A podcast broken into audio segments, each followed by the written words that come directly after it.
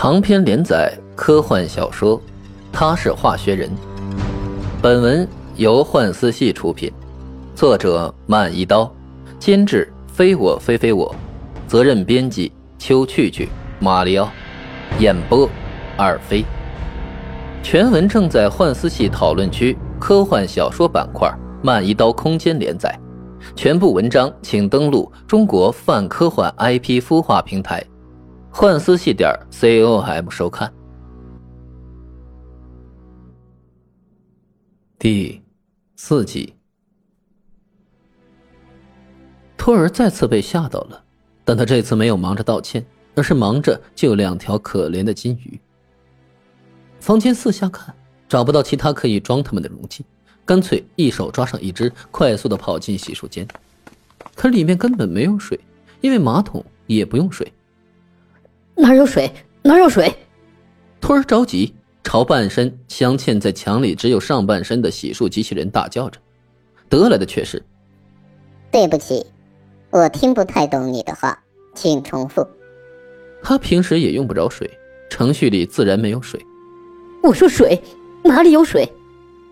还是对不起，如果你想表达你想洗漱的话，请就坐，谢谢。眼看着这两只可怜的小金鱼就快不行了，托儿急坏了，扭头就往房间外跑。他刚跨出门口一步，立刻停住了，像是有人突然破坏他的神经系统。他足足愣了好几秒。他不能离开，他不能离开马奇超过十米之外。万一他做傻事威胁自己的生命怎么办？即便托儿拥有独立思维、人格独立，相比这两条金鱼，马奇才是重中之重。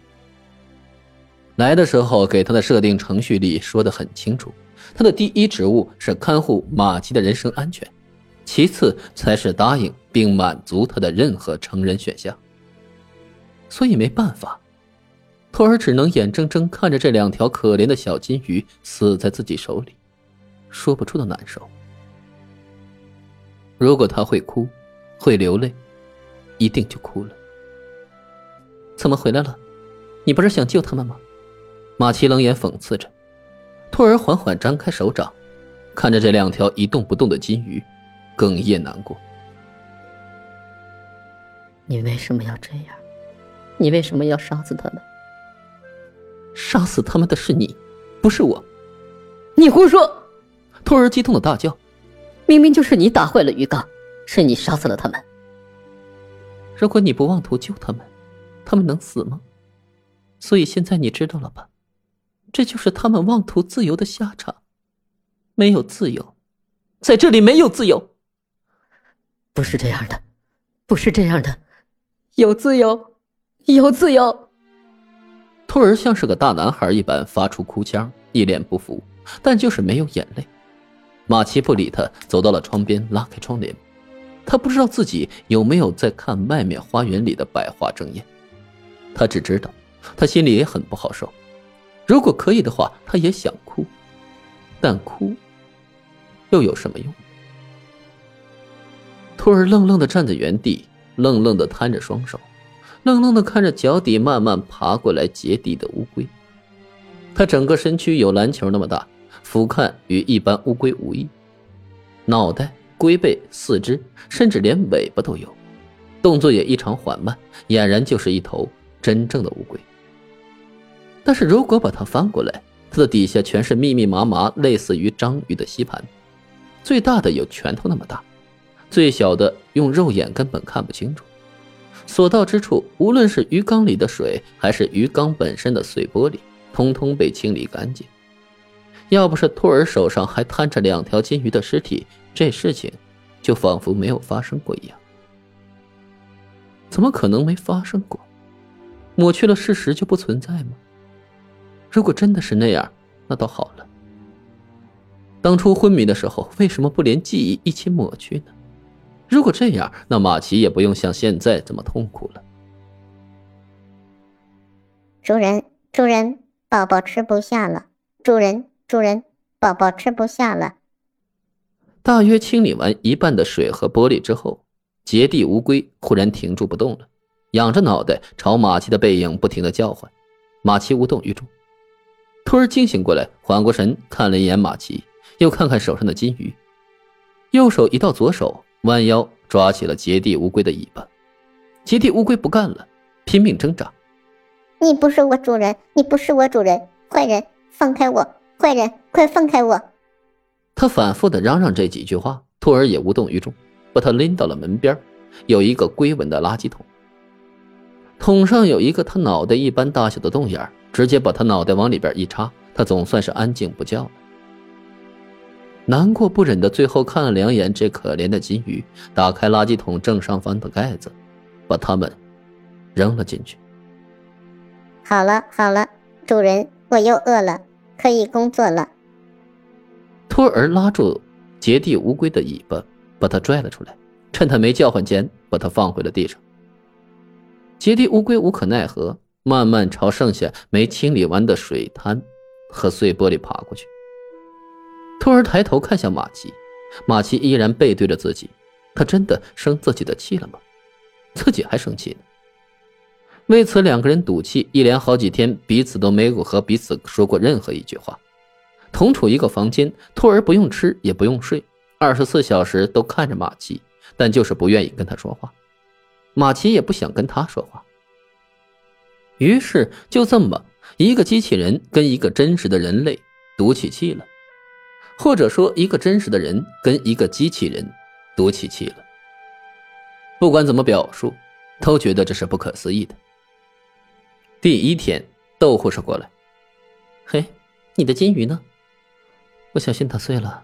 马奇轻描淡写的说着，需要我重新帮你买一个吗？暂时不用，谢谢。第二天，窦护士再过来，似乎发现了什么，偷偷凑近马奇的耳边：“我怎么感觉这个机器人怪怪的呢？”马奇不由得看向托儿，发现托儿也在看着他，脸一甩：“他们哪个正常过？”你这么说也对，我也不喜欢他们，他们再好，哪有我们真实的人好？第三天，马奇破天荒，大约时隔三十年后，重新拿起了画笔。可是，一看他画的内容，就知道他还没有从金鱼里走出来呢。一片偌大的沙漠里，有一个偌大的透明鱼缸，鱼缸里还有一个刚好只够一只金鱼待得下去的小透明鱼缸。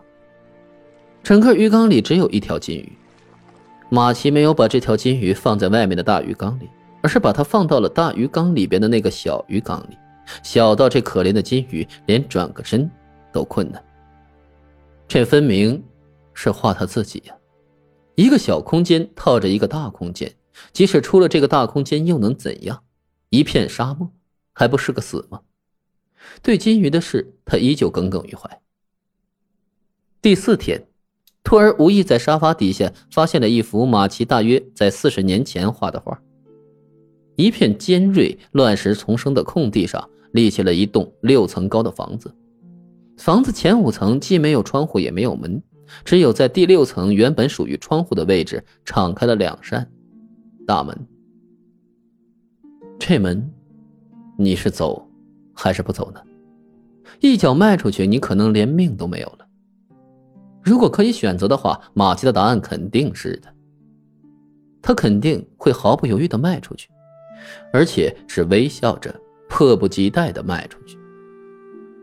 突然见马奇又站在窗前，对着百花争艳的花园发呆，悄悄拿起地上的画笔，两三下，不仅修改了手里的这幅，连昨天马奇刚画的那幅也一并修改了。大鱼缸里的小鱼缸不见了，特意在底下裂开一个口子，这个口子通向的地方不是沙漠，而是一片清澈的湖面。他把沙漠变成了湖面。也就是说，在一片清澈的湖面上漂浮着一个偌大的金鱼缸，鱼缸的底下裂开了一个足够金鱼游出去的口子。那么问题来了，这只金鱼，你是游还是不游呢？再来看房子这幅画，不只是悬空的六楼有门，而是每层楼都有两扇敞开的大门，底下也不再是一片尖锐的乱石岗，而是一片花海。只见花海丛里有一栋六层高的楼房，楼房的每层都是两扇敞开的大门。那么问题来了，如果是你的话，你想出门看花，你是走六楼的大门，还是一楼的大门呢？答案也是显而易见的。马奇气急败坏，一把抢过托儿手里的画笔：“谁叫你乱动我东西的？你有什么资格动我的东西？”我只是想帮你。帮我？你知道什么？你就敢说帮我？如果这真的那么容易，我还要需要在这儿待着跟你置气吗？可笑！托儿不急不躁起身的面对着他。那么我问你，你有多久没离开过这个房间了？马奇不说话。据我所知，至少也有半年了，是吧？马奇不置可否。那你知道吗？现在门口那一批机器人门卫是两个月前才换的，从他们上岗到现在，他们谁也没见过你。那又怎么样？这我就能出去了吗？他们没见过我，并不代表他们就不认识我。这你就错了。据我所知，在他们的面孔识别数据库里，也没有你这个人。不可能！马奇也说不上是震惊还是激动。总之，说话声音又大了。你怎么知道？你凭什么知道？就凭我也是机器人。马奇牢牢的盯着他，从震惊、疑惑慢慢变回了震惊、疑惑、不可思议。真的还是假的？